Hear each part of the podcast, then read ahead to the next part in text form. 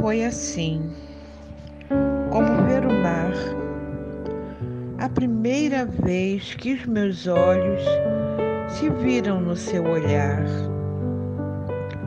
Não tive a intenção de me apaixonar, mera distração, e já era momento de se gostar.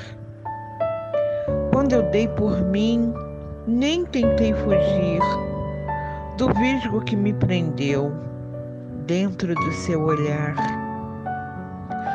Quando eu mergulhei no azul do mar, sabia que era amor e vinha para ficar. Daria para pintar todo o azul do céu, dava para encher o universo da vida que eu quis para mim. Tudo que eu fiz foi me confessar, escravo do seu amor, livre para amar. Quando eu mergulhei fundo nesse olhar, fui dono do mar azul, de todo o azul do mar.